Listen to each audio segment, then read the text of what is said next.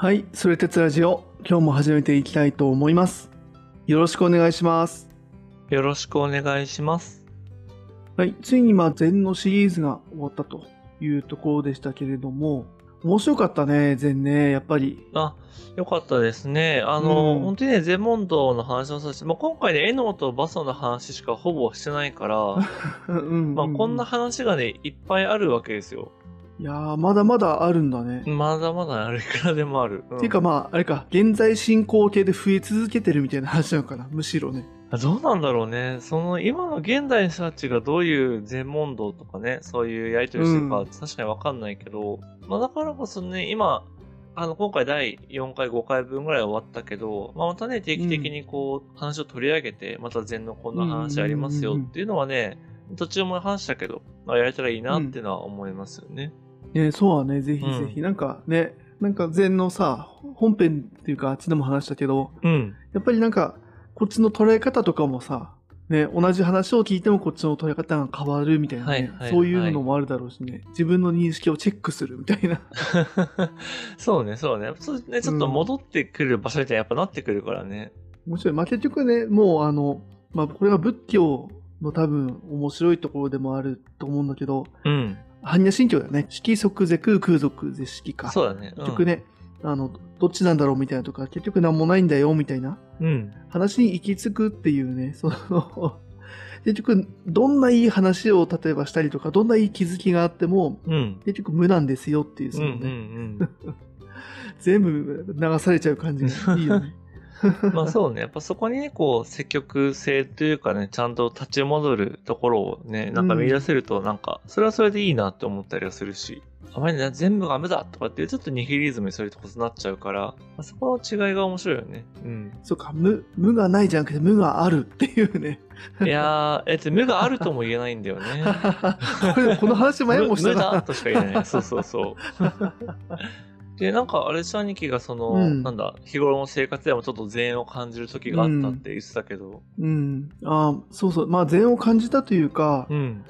年末年始に、あの、あれ、読んでたんだよね。あの、雑誌でさ、うんあの科学雑誌でニュートンっていう雑誌。はいはいはい、あの赤い表紙のやつね。あ、そうそうそうそう。あれの、えっと、2023年の1月号かな。ほう、あ、一番新しいやつ。うん。12月に発売されてたやつ。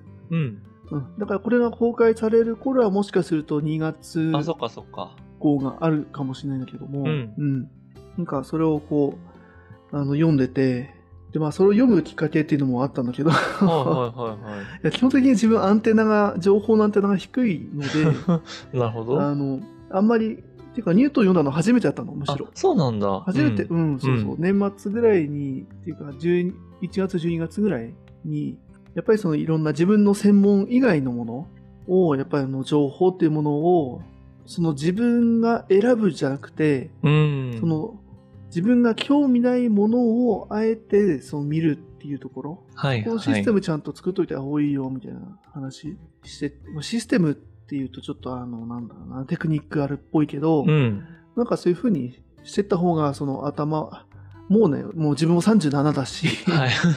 もうどんどん世界が狭まっていくしかないというかね、なるほどね。中で、そう、自分の場合、やっぱどうしてもなん、なんだろうな、経営に関する本だとか、うん。あと、でもそうかな、面白そうなの出たらうん。読んどこうかとか、ね、数字の本とか、みたいな、どうしても偏っちゃう感じがするね、はいはいはいマーケティングだとか、ブランディングみたいなね、そういうちょっとこう、やっぱビジネスを回していく方の本。うん。うん。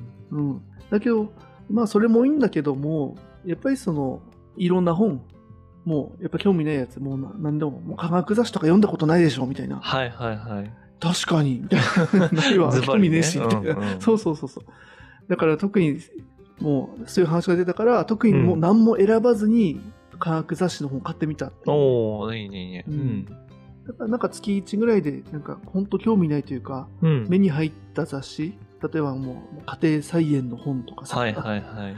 次の本とか、そういうのをなんか適当に選んで読んでみようかな、みたいなうんうんうん感じの中で選んだのがニュートンだったんだけど、うん。その中でね、ちょっと、うん、面白い。今回の禅にね、つながる、なんか、ほえ、これ面白くない？みたいなのがあったんだよね。えっと無限をめぐる不思議な数学。っていうトピックがあって、あ、無限か、みたいな。うん。でしかもやっぱ数やっぱ数学の本なんあ話なんだなと思って、でなんかそれ読んでったらもう冒頭から無限に対するその認識が数学の発展と言っても過言ではないみたいな、はいはいはいはい。数学的にも無限っていうものがまだちゃんと定義されてない。うん。みたいな話があってへうんえと思って全然知らなかったんだよねそういううんう話、ん。でその話読んでる中でなんだろう数学とかやっぱ自然哲学というか、うん。自然何し自然科学かの分野でもこういうそのなんだ未到達の分野って、まあ、もちろんあるとは思うんだけれども、はいはい。この無限っていう概念、うん結構哲学でもさやっぱ無限地獄みたいなのとかさ、はいはい、無限のとか永遠のみたいなさ話がある中で、うんこれが数学でもこうこんなね古代からうん。こう人を引きつける魅力的なテーマとしてまだ未解決のままなんだっていう面白さを感じて、なるほどね。うん、でまあ読んでる中であれこれちょっと全ぽくねみたいな話が。あったんだよね。あの1900年代1800-1900年代のうん。ドイツの方でなんかゲオルク・カントールっていう人うがんうんいて、うんでこの人は何やったかっていうと無限にはその数えられる無限っていうものとうん。うん。数えられない無限っていうものがあるんだっていう。えー、区別できるんだか。そうそうそう。で、数えられない無限があるっていうことをうん。数学的に証明した人らしいんだけど、えー面白い。すごいね。なんだそれみたいなか数学もすごいよね。うん。うん、この人やばいみたいで、やばいというか、やっぱここまでやっぱハマってる数学に、めちゃくちゃすごかったらしいんだけど、当時からやっぱ無限っていうものがちょっとその、なんだろうな、タブーというか、数学。のアカデミックな回でも、そのこの人の師匠とかも、うん。もう無限とかもう扱うのやめろよみたいな、はいはいはい、もう悪魔の所領だみたいな、あいつは何も分かってないみたいなめっちゃ言われちゃって、晩年っていうかね、もうなんか精神病んじゃってう、ん。もう最後はもう精神病院であの衰弱して死んじゃうみたはいいな、はいはい。そういう、もうなんか多分ね、無限っていうものにとらわれた数学者みたいな。すごいな。感じっぽいんだけど、その人の話があって、なんかね、この人はさらになんか無限には濃度があるみたいな話もし始めてて、無限の濃さみたいな。なるほどね。その無限の濃度に関する例でね、ちょっとね、面白いのがあったから紹介というか、隼人に聞いてもらいたくて、どう感じるのかなって。で、ちょっと早速クイズをちょっと出してみようかお、な。クイズね。はいはいはい。ちょっと想像してほしいんだけど、うん。まず、えっと、無限の長さを持つ直線はいというものをはいはい。想像して、無限の長さの直線ね、うん。まっすぐな線がありますと。はいはい。で、えっと、もう一つ、丸だよね、円。うん。ただの円っていうものをもう一つ想像してくださいと。はいはいはい。それから、無限に広がる直線と、あと一個の円があると。うん。で、ここで問題ですと。うん。この無限に伸びた直線っていうものも、あとこの一個の丸だよね、う円ん。っていうものも、まあ直線とか円っていう形ではあるんだけれども、はいはい。結局はその無数の点が集まったものですよねと。なるほどね。点点点点点うん点点って、どっか一点っていうものはこう規定できるよね。そうだね。で、じゃあこの無限に伸びた直線とうん。この円、どっちの方がそのうん点だよね。点の数が多いでしょうかうーん。っていう問題なんだけど、うん。どうでしょえー、ちょっと量的にどうなんだろうな。でも、多さとやっぱ無限の直線の方じゃない？って思ううな。うん。うん、なんで？で、なぜかっていうと、無限の直線は無限にさらに無限を重ねられるから、要は点の数を増やそうと思えばいくらでも増やせるけど、円の方はもうその円が規定されてるから、それ以上増やせないっていう感じなのかなって思いました。うん。そうだよね。円って閉じちゃってるもんね。まあそうそぐるーってね。う。うで、無ん。限は本当無限だから、どこまでも広がってるから点も無限に増えるでしょ、みたいな。まあ直線だし閉じてないからね、どこまでも広がるんじゃないかなって。うん。だよね。うんで。これが面白くて、これの答えっていうのが、点の数は同じなんだよ。うーん。っっていう答えらしいのうん。うん。で、へーと思って、うん。うんで一応その、えっ、と、証明っていうのが図で載ってたのね。はいはい。で、ごめん、それをね、言葉で説明するっていうね、うん。あの、ちょっと難しいんだけど、あ聞いてる人には申し訳ないんだけど、うん。さっきさ、無限の長さを持つ直線と円を想像してもらったよね、うん二つ。で、じゃあ、その無限の直線の上に、うん。えっと、円がちょこんと乗ってるのを想像してもらって、うん。あ、接点ってこ1点で接してるってこと、うん。あ、そうそうそう、あーはい一点で接してる。はいはいはい。ううんん。うん。そうそうそうそう。で、その接してるところから上に行くと、うん一番高いところがあるよね、円の。ちょっと待って、接して上に行くって、ああ、そういうことか。線から一番遠いところね。ごめん、上とか言われたらごめん、わかんないわ。うん、あ、ごめんごめんごめん。うん。そっか。線から一番遠いところね。うん。うん。があって、うん。で、そこに点を取りますと。はいはいはい。で、そうすると、その無限に伸びた直線の上に、上、上っていうとあれか、に接してる円うん。っていうものの上に点が、上というか一番高いところに点があって、うん。っていう状態。で、そこから、うんその高いところの点から、うん。直線のどこでもいいんだけど、うん。こう斜めに直線をシュッて引くの。はいはいはいはい。弾けるね。そうすると、えっと、円と。直線にぶつかるよね、どっちも。うん。うん。はいはいはいはい。あー、なるほどね。なるほどね。わかった？っていうことを。やっていくと、うん。その、えっと、どこまでも、はいはいはい、は。ないどこを引いても円とうん、直線にぶつかるの。へえ、面白い。確かにね。言われたらそうだわ。うん。そうすると、この有限っていうはずの円なんだけれども、うんこの中には無限の点が存在するよねっていうことが証明できるんだって。なるほどね。確か言われてみたらそうだね。うん。だから、その有限であるはずの円と無限の直線のうん。無限の濃度は一緒なんですよっていう話ができるらしい。へー不思議、面白い。これはそう、なんか直感に反するうん、無限の、ね気持ち悪さみたいな面白さっていうので紹介されてたんだけど。はいはいはいはい。うんうんね、で、まあ、これだけだとね雑学なんだけど、うん。あのでまあ面白いなと思ったんだけどうん。その自分がちょっと衝撃を受けたのがうん。あのここの注釈で括弧書きで一つ前提条件が実はあって、うん。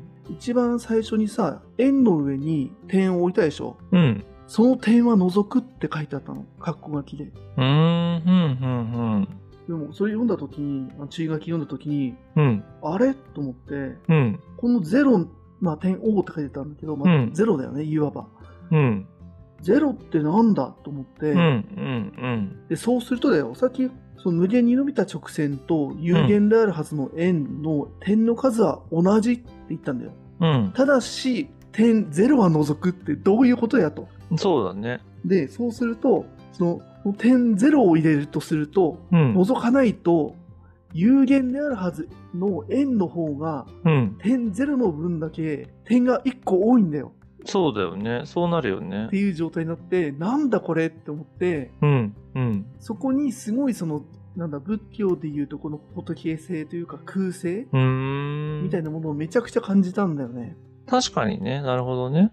うん。だから結構不思議だなと思ってそのゼロがないとうん。無限っていうものは多分そうやって証明できないしうん。そうやってさっきのように直線をババババーって引いていくとうん。無限側そのゼロから見ると無限に向かってどんどん直線引いてるんだけどうん。無限の側からその点ゼロっていうものを見るとうん。その隼人が言ってくれた四月の指みたいな感じでうん。無限っていう永遠に広がる直線の上から、その円の上にある点ゼロっていうものに向けていろんなね線がどんどん引かれてはいはいはい一つに集約するだからそのゼロっていうものが何なのかうん。多分そのゼロイコール無限だしうん。かといってその有限っていうものを規定したからこその無限との唯一の違いみたいなゼロっていうものが、めちゃくちゃなんか今回話したゼロのうん。そのいわゆる本質だよね言葉で表せない本質的なものの本質側がうん。なんかこのゼロっぽいなでその言葉っていうものは下に広がった無限の直線みたいなもの、はい。どこを切り取っても正解っちゃ正解なんだけどうん。絶対正解にはなり得ないうん。もうゼロと無限って全然違うからでも同じもの、ね全部内包したものであるみたいな、うん。なんかねそこをすんげえ感じたんだよねっていうごめん数学からう んこんなね、分かりづらい話をして申し訳なはいいんだけど。はいはいはい。なんとなく感じるとこある？なんか。そうだね。いや、なんかやっぱそれを聞くと逆になぜそれを除くっていう操作が入るんだろうとか、うん、そうそうそう。まあ、確かにその円っていうとことは、その要は、なんだ？閉じたものとしてやっぱ始まりと終わりがくっついているっていうのは多分直線にない特性だから、うん。あもっと言うと直線の特性と円の特性って確か何が違うんだろうとか、なんかそっちを今ね考えてた。ああ、うんはいはいはい。ねえ、なんかちょっと面白くて、前さ、隼人がさ、なんかあの、相対性理論だっけか、なんかうんうんの話と、なんか情報の質量みたいな話、あそうだね。熱、情報力学かな？うんうんうんうん、の話してたんだけど、うん。うん。多分、なんかそこで隼人結構熱くというかさ、こここういうふうに表現できそうだ、みたいな話をしてたんだけど、うん。今回なんかね、ちょっとその気持ちも分かったかもと思って、はいはい、はい。そういうのに近いのかなと思ってね、こういうなんか数学側、数学の話をただ、ね、チラチラと見てたら、うんわっみたいな、なんだこれみたいな。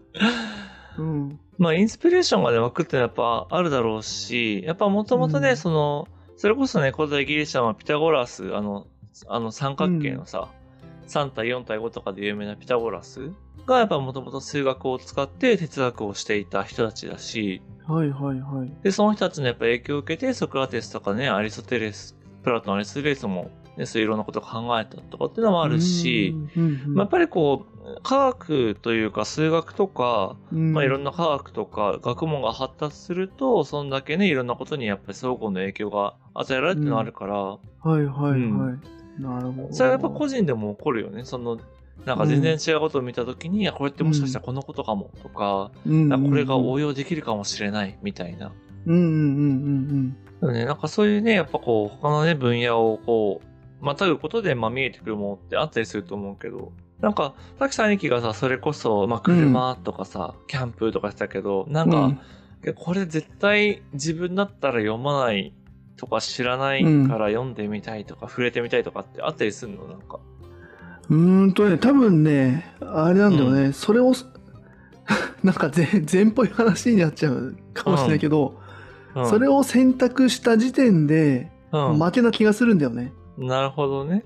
例えばだけど、じゃあ、い今家にいて、まあ、本屋さんに行くなり、アマゾンでもいいんだけど、うん。さっき言ったその、じゃあキャンプの本を買おうってなった瞬間になんか負けな気がするんだよね。うん はいはい。多分さっき例に出したようなのは買っちゃダメだと思う、むしろ。なるほどね。本当にもう、なんだろうな、思いもつかないというか、うん。全然知らなかったみたいなことに触れていきたいんだ。そうそう。まあ、触れていきたいというか、そうだね。うん。そういうルールをちょっと、なんか制約を課した、課さないと意味がない。むしろ意味がないか。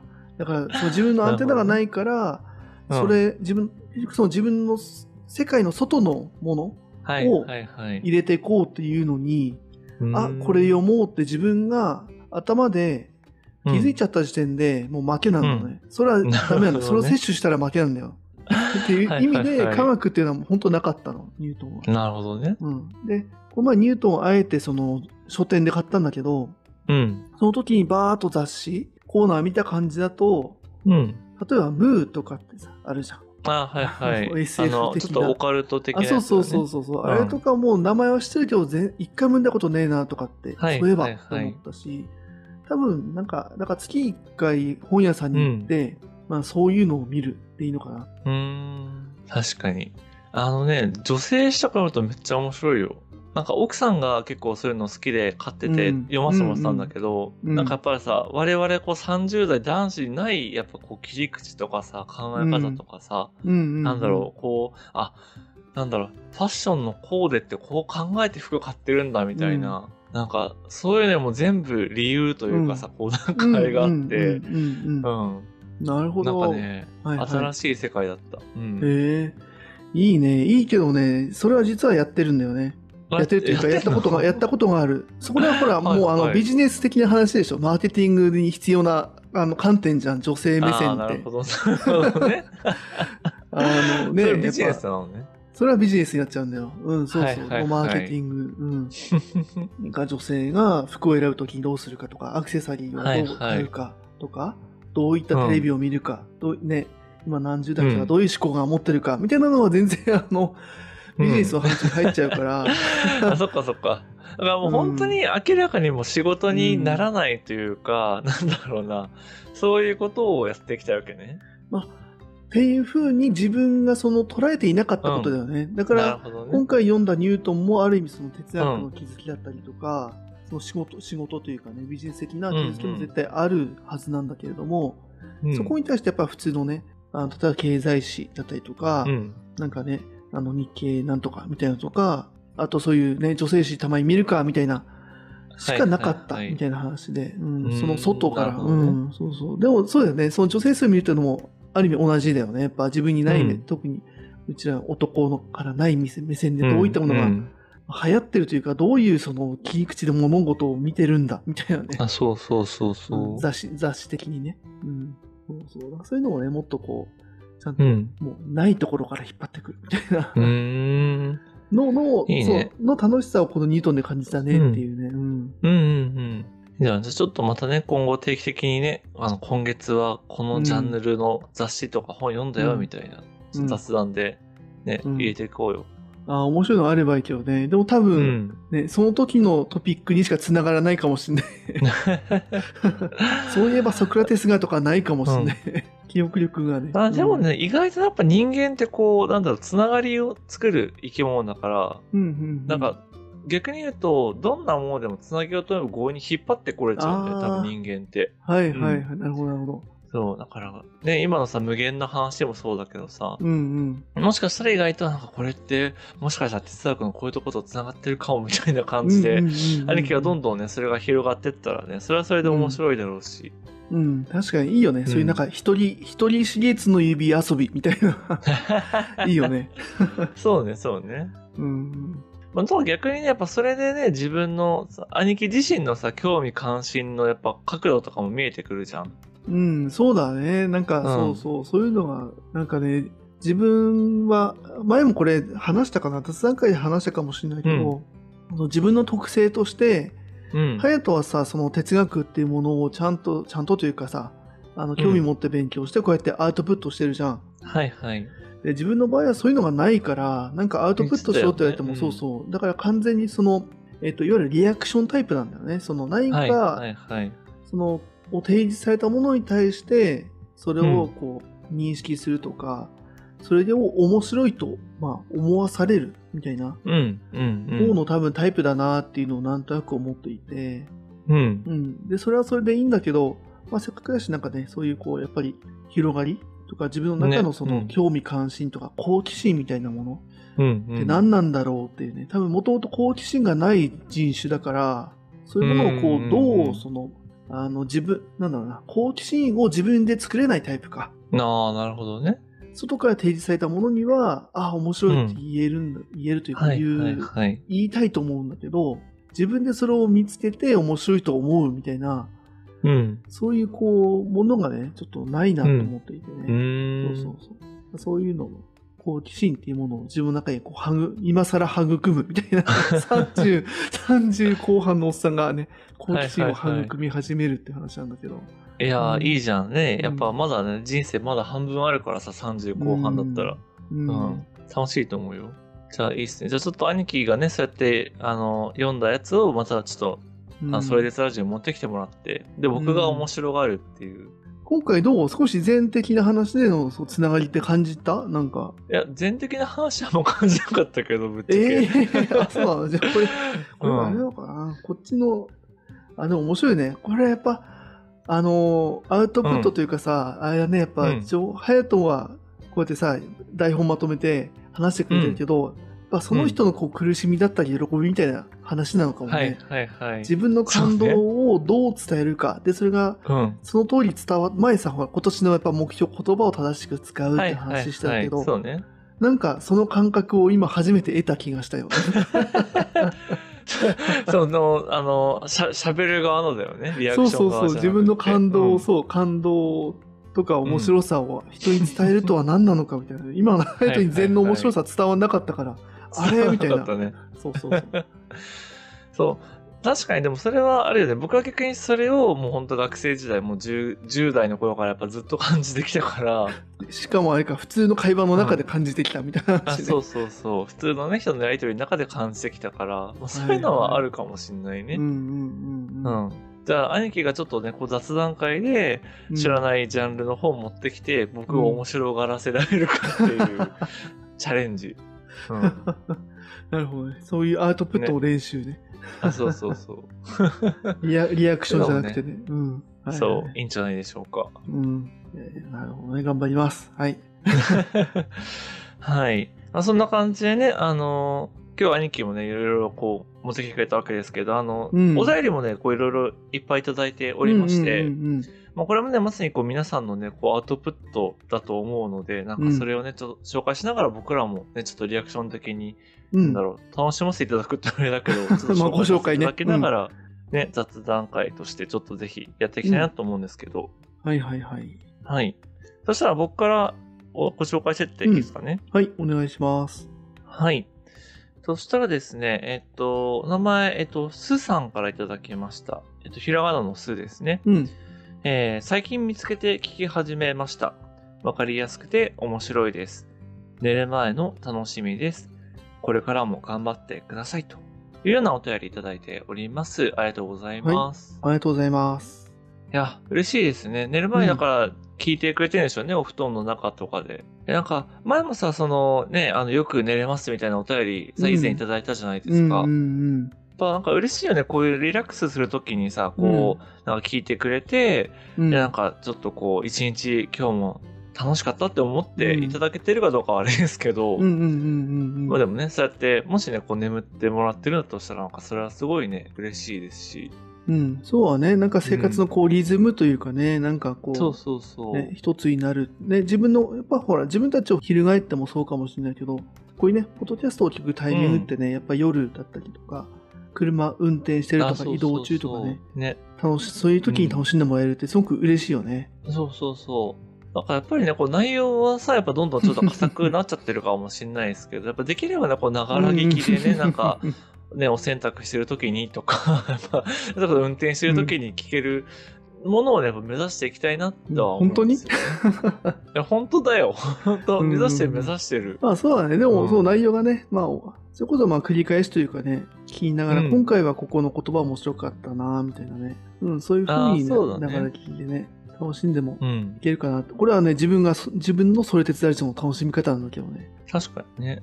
そう。そういうふうにね、こう、スルメ的にね、楽しんでいただけるバラものにしていきたいですね。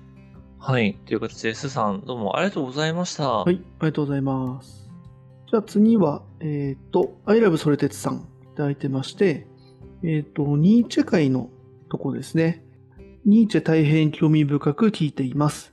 これまでニーチェについてよく知らず、彼が言ったとされることを断片的に聞きかじったりしたものの、あんまりヒットしていなかったのですが、それ鉄ラジオでは私が知りたかったことをピンポイントで教えてくださってる感じがして、すごく充足感があります。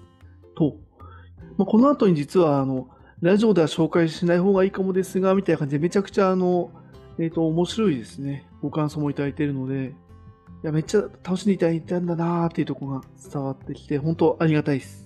そうですね。あの、前回もちょっとお便りご紹介したんですけど、多分、アイラブソレテスさん、そのキリスト教のね、考え方をもともと持ってらっしゃる方で、だからやっぱりこうね、ニーチェの話をしたときに、ね、僕らはね、兄貴と僕は分かんないですって言ったことを多分感じ取ってくださって、やっぱだからこそね、その僕らがやっぱり分からないこと、まあ、さっきの兄貴のその無限からさ、善を感じたいっていうのはそうだと思うけど、やっぱね、ニーチェから、なんだろう、そういう自分のうん。ある種、うんうん過去を振り返るとかっていう方もやっぱりいらっしゃるだろうし、だからそういうね、こう、なんだろう、楽しみ方、いろんな楽しみ方ができる。まあね、ままさに公演みたいな話しましたけど、なんかそういうのがね、本当にちょっとずつなんか、ね、そんな風に楽しんでいただけてるのかなっていうのを感じて、これもやっぱ嬉しいですよね。いやー、嬉しいし、そっか、そうだよね。公演やったね、遊具ね。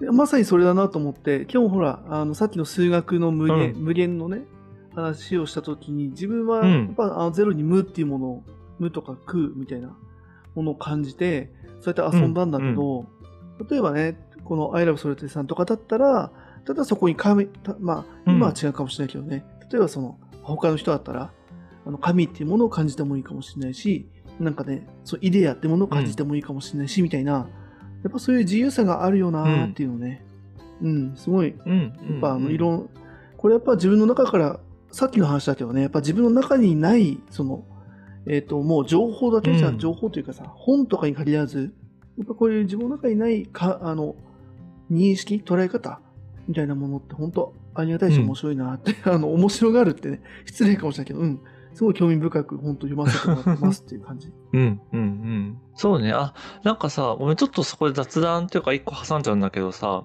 なんかその、ね、今年言葉についてやっていきたいよっていう話をしたとうんと。思うんですけど、一個ね、年始にこう本を読んだんですあの、コミュニケーション学講義っていう本を読んで、その情報とコミュニケーションは何が違うのかみたいなことを書いてる本なんですよね。うん。で、まさにさっき兄貴が言ってくれた通り、情報ってなっちゃうと、いわゆるこう、正しいとか間違ってるとか、うん、なんか例えばさ、兄貴がニュートンの本を読ん、ニュートンを読んだっていうのは、まあ、あの、情報とか事実なんだけど、やっぱそこで、さっき兄貴が言ってくれたみたいに、なんだ、実はこんな話が面白いと思ってとか、うんうん。でそこにはさ、正しいも間違いもないじゃん。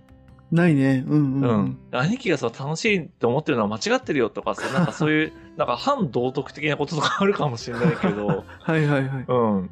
だから、そういうのがコミュニケーションだってなった時に、やっぱ情報とコミュニケーションは違う。まあ、もっと言うとやっぱコミュニケーションが先にあって、うん。情報の正しいとか間違ってるとか、それが意味があるとかないとか決まるみたいな話があったのね。うーん、なるほど。うんへえ、面白そう。うん。そう。だから、やっぱりこのソエデツラジオはどこまで行っても、そのコミュニケーションラジオっていうか、ね、ポッドキャストだなっていうのを最近すごく思ってて。はあ、なるほど。はいはい。情報ラジオではないと。情報をね、うんうんうんお届けするみたいな、まあ、うんそういう皆さんがね、多分読んだことがないとか、うんあの、名前は知ってる。るけどみたいな哲学者の情報を伝えるっていうのもあるはあるんだけど、うんうんうん。やっぱ、あくまでもさ、やっぱ僕ら、まあ、というか僕が素人だから、うんうん。どっちかっていうと、それを読んで、こういうことが面白いと思ったとか、こういうふうに話したら伝わるんじゃないかっていう、やっぱりコミュニケーションの、やっぱりつもりではあるんだよね。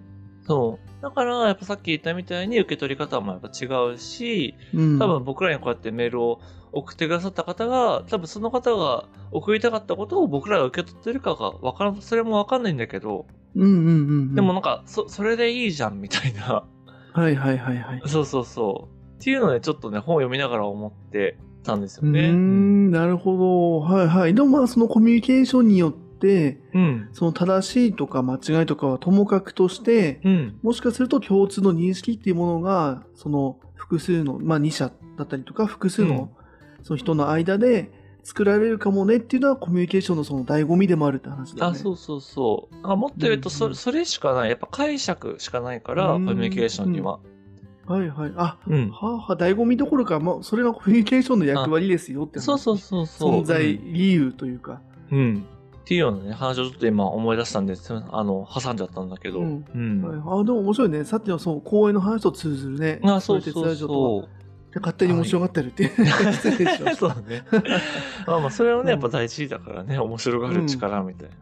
うんはいうんじゃあちょっとね、そんな感じで続けていきたいと思うんですけれども、はい。えっと、続いてですね、あの、黒猫さんからいただいておりまして、あの、ちょっと何つかいただいているので、一つ目はですね、あの、ニーチェ、あの、同じく楽しく、あの、聞かせていただきましたというところで、やっぱりニーチェ会、あの、うん良かったです、楽しんでいただけて。うん。で、まあ、あの、本だ、本もね、読んだことあるんだけれども、まあ、ちょっと忘れてしまったので、まあ、サラトゥストラ語り記読んでみようと思いますというところでお話しいただいておりまして、はい。でですね、あの、もう一個がですね、あの、年明けに、実はもう、あの、いただいておったんですよ。よいしょ。うんうんうんちょっとそれも紹介したいんですけれども、えーとですね、えー、京介さん、隼人さん、明けましておめでとうございます。えー元旦からの更新お疲れ様です。そしてありがとうございます。今年も一年お二人のラジオを楽しみながら聞いていきたいと思います。えーちなみに私の今年の目標は他人を否定しないこととしました。それでラジオを聞いていても思いますが、京介さんが隼人さんの話を汲み取り、理解して自分の言葉で解釈する力と、隼人さんが京介さんの意見を尊重しつつ、違っているところはちょっと違うかなと話せる力のどちらも大事だなと感じて、このような目標にしました。日々きちんと人の話に耳を傾け、時には自分の意見を伝え、丁寧に生きられる人間に近づければと思います。最後に、今年1年もお二人やお二人のご家族様にとって穏やかで一素敵な一年となりますようお祈り申し上げます。ということで、えー、本当にお丁寧なお便りいただいております。ありがとうございます。はい、ありがとうございます。今年もよろしくお願いします。お願いします。いやー、素敵ですし、ありがたいですね。その、うん、僕らのね、多分新年のその、なんだ、抱負？うん、雑談のね。うん、みたいなね、ことを多分聞いていただいて、こうやって目標を教えていただいたんだと思うんですけど、うん、うん、うん。ね、他人を否定しないですってよ。なんか、めっちゃいいじゃないですか。うん。うん、素晴らしいね。ううんん。で、さっきのはあれだよね、やっぱコミュニケーション的な話だよね。うんやっぱね、情報。面白いね。でもそうやってその、なんかふわふわっとしたものをさ、コミュニケーションっていうものと情報っていうものに分けることで、うん。うん、見えてくるものだったりとか、自分はこっちの方、コミュニケーションだったら扱えるかなとか、情報は情報としてただ捉えようかなっていう、やっぱ分けるっていいよね、面白いよねと思うね。はいはいはいはい。うんそうね。ちゃんと、そうね、理解する。正しく理解する。もちろんやっぱ繋がるからね。まあ、繋がるからねって今軽く言っちゃった。えっとね、本当はね、そこがね、実は違ったりするんだよね。違う、こ違う今回の本題ではありませせんがっていうね。あの、統合とね、分割っていうのはやっぱり、あの、同じも、同じっていうか、両方考えないといけないからっていうのをね、最近考えたのを思い出しちゃった。あ、そうなんだ。そう まあ、それはまたどこかで。はいはい。はい。そう。だから、ね、多分ね、うん本当聞いていただいてる中でもしかしたらね、その僕らのやりとりがなんかね、その、ピンときたところもあったとしたらね、それもすごくありがたいですし、兄貴は本当にね、なんか、やっぱちゃんと聞いてくれるじゃん。なんかそれは最初からさ、ずっと言ってるけど。ああ、なんか言ってくれるね。あ、そうそうそう。やっぱりこうね、人の話をなんか聞いて、ああかな、こうかなっうんて、やっぱ、まあ、これで今ラジオでちゃんと時間取ってやってるからってのあるかもしれないけど、うん。うん、うん。まあ、多分兄貴はね、普段からそういう風に人と接してるんだろうし。うん。はいはいはい。まあ、そうだね。うん。まあ、多分これが楽しいんだよね。多分ね、仕事もそうだしね。やっぱね。うんうんうんあの、いたけど、やっぱその自分っていうものが基本的にはないから、はいはいね、そのリアクションタイプ、何かうん。人が作ってくれたものとか、人が話に対して、こう、ね、考えるとか、それに乗っかるっていう、多分もう特性なんだろうね、これはうね。ん、なるほうどね。ん。うん。まあでもそれをね、なんかちゃんと活かした、それこそね、仕事をしているとか、うん。自分で自覚してそういう役割をうん担っているとかっていうのはやっぱいいよね。うん。面白いよね。うん そううん。うん、やっぱりでもちょっと憧れたりするの、なんかそういう、例えばさ、僕がこうやって哲学とか話すじゃん。うんうんうん。なんかやっぱいいなとかって思うの？ああ、それはね、あ、っていうか、う 雑談長くなっけど、なんかもしれないけど、それはね、思い、思うというか、うん。むしろ、だから30ぐらいまでは、うん。だからそれ、そこを勘違いしてて苦しんでたみたいな話じゃないのかな。うーん。だから、できると思ってたんだよ、多分、30まで。なるほどね。うん、むしろ、自分もできるとかって思っちゃって、はい。はいはい。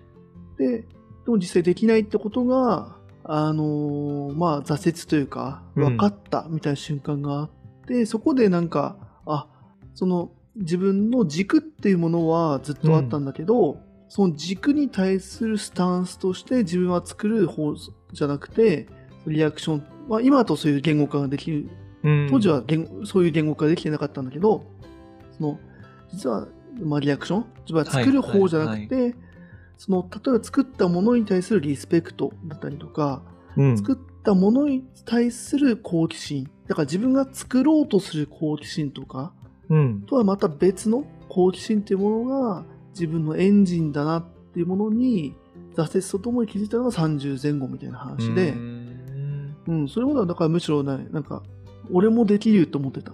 羨ましいとかじゃなくて、もう肩組んでたよ。だから。なるほどね。俺も俺もみたいな、俺もやっちゃうみたいな。わかるわかそうる、つって。そうそうそうそう。うん。うん。っていう意味でそうだね。だからそっから、うん、まだ10年も経ったんやけど、うん。そう、今そんな感じっていう自己理解と、うん。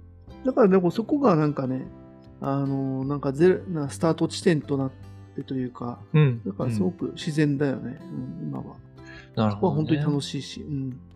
いや、面白いね。やっぱりね、そういうね、こう、ちゃんと自分をね、知っていくというか、どう生かすかとかね、本当大事なので、うん。いやありがとうございます。黒猫さんも本当にご丁寧にありがとうございました。ぜひ丁寧なね、はい。丁寧に生きるっていうのは僕もちょっと大事にしていることなので、うんみんなで丁寧に生きていきましょう。うん。いいよいいよ、適当で。いいよいいよ。兄貴はそう、まあでもね、確かに適当さも大事ね。あんまり真面目すぎると大変だからね。はい。ありがとうございます。ありがとうございます。えっ、と、次は、えっ、と、リュウさんですね。はい。えっ、と、はじめましてですね。こんにちは。初めてお便りします。毎回楽しみに聞いています。さて、今回は禅とのこと。フリューモンジである禅を音声メディアでどのように語り尽くすのか、今まで以上に楽しみです。いつも弟様の知識の深さとお兄様の教養あるリアクションに驚嘆しながら聞いています。そしてそれが楽しいのです。私は哲学も仏教も他の宗教も全く詳しくなく知らないことばかりなのですが、なぜかずっと聞いています。一つ言えば両者とも声が聞きやすい、心地よいところです。ポッドキャストにおいては最重要な要素であると思います。それ鉄は日常の一部になっています。今後も末永く続きますように身勝手ながら切に願っております。とありがとうございます。ありがとうございます。ね、はじめましてということで、そうだね、内容を楽しんでいただいてるっていうとこと、なんか声がいいとかって初めて言われたね。ねえ、いや、嬉しいですね。なんか、ね。褒められたことない声。うん、むしろうんちょっとコンプレックスぐらいだったから嬉しいっていうのと、あ、そう。ただも、うん、なんかね、あそうそうそうあそうなの、うん みんなみんなそうなんじゃない？でも自分の声を、そう。うんうん好。きな人ってあんま、まあ、いないとも聞くしね。まあ確かにね。うん。まあ、そうだね。まあ、ありがたいけれども、うんあの、我々の滑舌が悪いっていうことはね、あの、重々すいません、認識しておりますので、そこはね、ちょっとあの、すいません、なんとかね、やっていければっていうね。ああ、そう。ちょっとね、お互い、ちょっと東北のね、やっぱ岩岩手生まれの 寒いから滑口開けないっていう、悪さがね。。うん。うんうん、すいません。いや、でも本当ありがたいね。こうやってあの、楽しく。あの、それこそてね、自分もそうなんだけど、哲学とかさ、宗教とか興味ないうんうん。みたいな人がこうなんとなく聞いて、こうなんとなく面白いと思ってもらえるって、本当なんかね、最高というか、このそれ鉄ラジオのさ、うん。存在意義というかね、多分隼人のこうやろうとしてる、まあ、公演に近いのかなっていうね、うん。とこもあるのかなと。そうですね。でも、きっとこの方あれですよ。とはいえ、こう、フリューボンジである禅っていう言葉をね、こう、スッと使われてるから、きっとこう、とはいえね、何かこう、ご自身でもやってらっしゃる方なのかなってちょっと思いながら、うんうん。読ませていただいてましたけど。うんうんうん。ね、仮にね、初回でね、フリュー文字っていうのをパッと聞いて、うん。ねそれがもう自分の中に入ってるっていうね。そうそうそう。ものすごくね、理解力の高い方が、うん。そうそう。ね。はい。でも本当にね、こうやってね、日常の一部にね、やっぱしていただけてるっていう、やっぱ僕らもさ、うん週2回ね、頑張ってる、やっぱその原動力じゃないですか、こうやってね、うん、聞いていただいてるのが。そうだね、さすがにこれね、週ゼロだったら続けてないからね。ああ、そうだね。リスナーゼロとかだったらね。うん。ね、いやさすがにね、やっぱ1年経って誰も聞いてくれませんみたいな心が折れるからさ。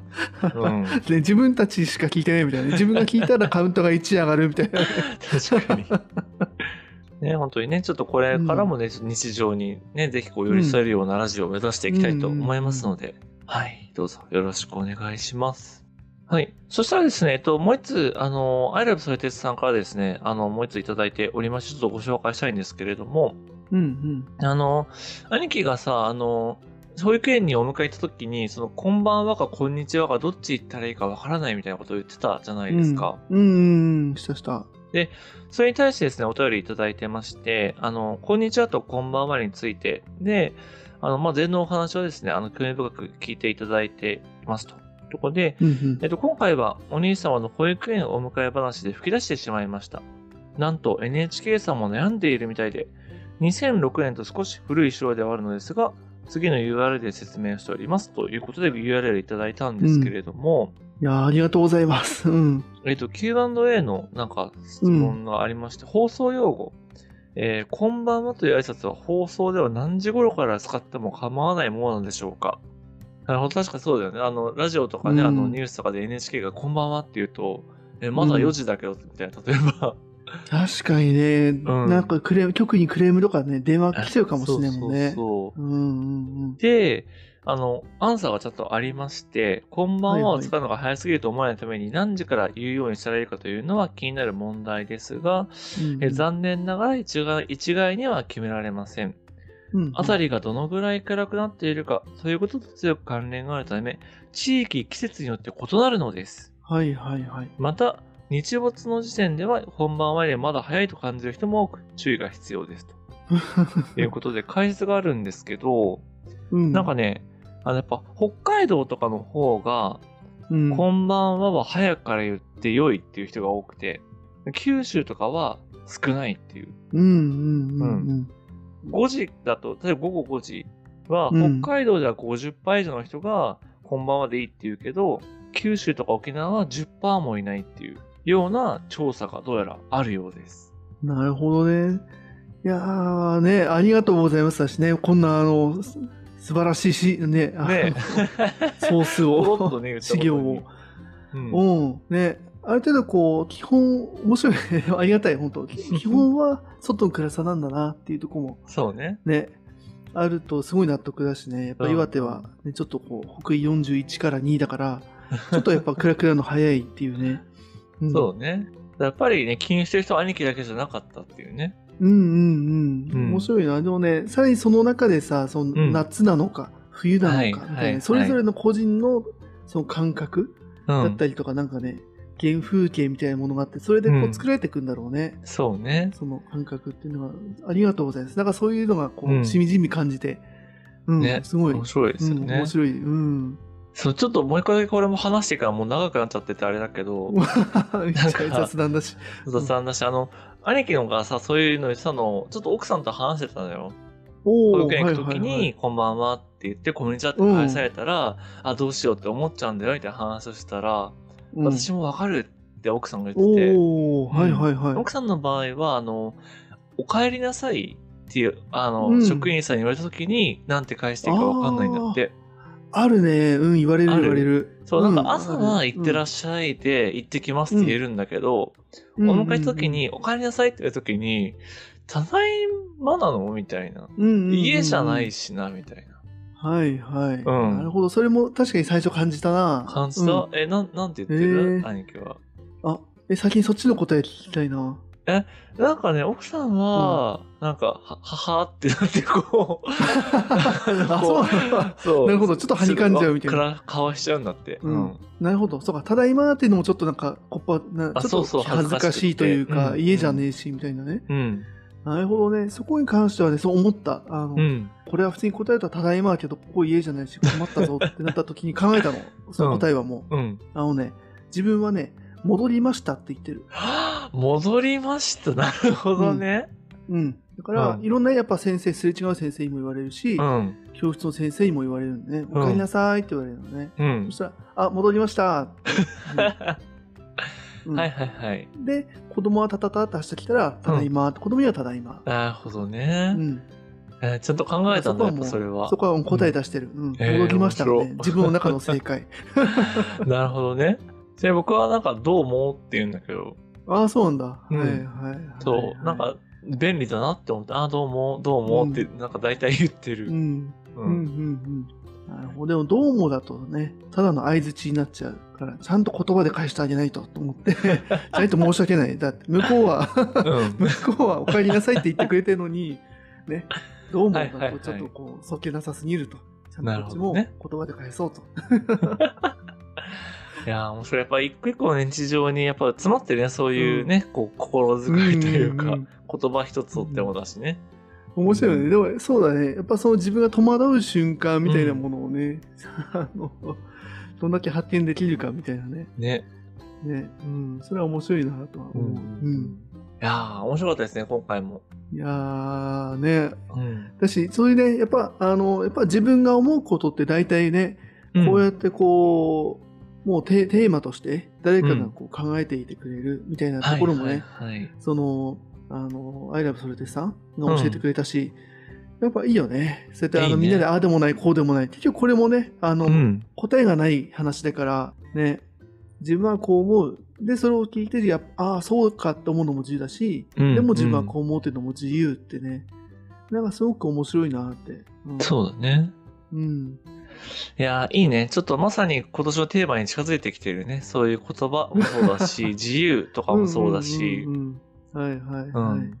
うん、いいね。なんか確かにそういう前提で言葉をね、うん。こう柔軟にというかね、自在に、自在にっていうとあれだけどね、こう、いい感じで扱えると楽しいかもね。うん。そうだね。そうそう。うんで、やっぱ哲学はね、それのまさに訓練だからさ、言葉をちゃんとね、正しく、うん正しくっていうのは自分の意図通りにちゃんと使えるかとか、その、はいこれまで使われているなんとなくの手垢がついた言葉じゃない言葉を正しくね、取り扱えるかみたいな、その難しくなく。うん。うん。なるほどね。勝手にあの造語を作りまくるとかでもなくってことそうそうそう。まあ、一時期やっぱそうなってね、哲学がなんか難しいというか、とっつきづらくなっちゃったよっていうのは、やっぱあるとは思うんだけど、うーん。はいはいはい。だってわかんないじゃん。ね、カントのさ、それこそ、物自体とかもさ、物も指定して自体もわかるけど、物自体ってなんだよ、みたいな。はいはいはい。なるほどね。やっぱそういうのをね、こう、やっぱり、なんとなく解きほぐして理解できると、うんあそういうことね、とか、意外と、なんか、まっとうなこと言ってるじゃん、みたいなさ、なったりするので。うん。なるほどな。確かにな。そこは、前の時にも話したね。そこを、うん？そのもの自体をさ、ちゃんと説明したと、もう長くなるし、逆にわからんみたいになっちゃう、その怖さうんみたいなね。そこはもうアウトプットする表現者の苦悩なんだろうね。これはもうまあ言葉に限らず。うんうん。いや、そこ面白いな。そういうなんか表現者の苦悩とか、その、うん。大好きだからさ。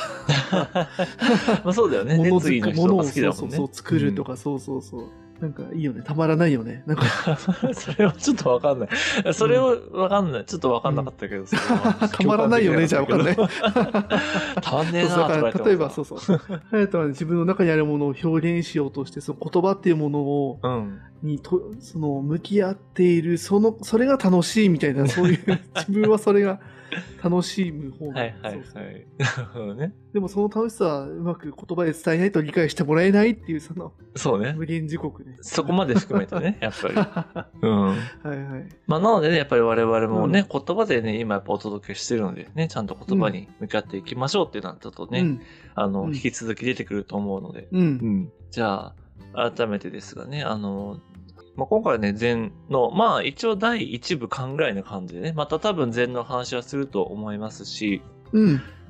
あとあれですね、次回はですね、あの、またちょっと東洋哲学を続けて、あの、インド哲学で、ビューンっていきなり過去に飛びます。なんで、ちょっとそれをね、ぜひ、あの、なかなか馴染みのない世界だと思うので、おー、そうなんだ。うん。はい、それもたまあ、インド哲学って知らないでしょ、インド哲学のこと。うん、知らないし、なんか仏教とか東洋って言われるとね、なんか勝手にね、馴染んじゃうけど、やっぱ違うんだね、うん。全然。そうね、まあ、ももっと言うと、やっぱインド哲学から仏教も生まれてるし、まあ、そういった意味でのね、そう、源流みたいな話はね、ちょっと面白いと思うんで、うん。はい、引き続き、じゃあちょっとそっちの古代の方楽しんでいきたいと思いますんで、じゃあ、また次回から、はい、よろしくお願いします。お願いします。ありがとうございます。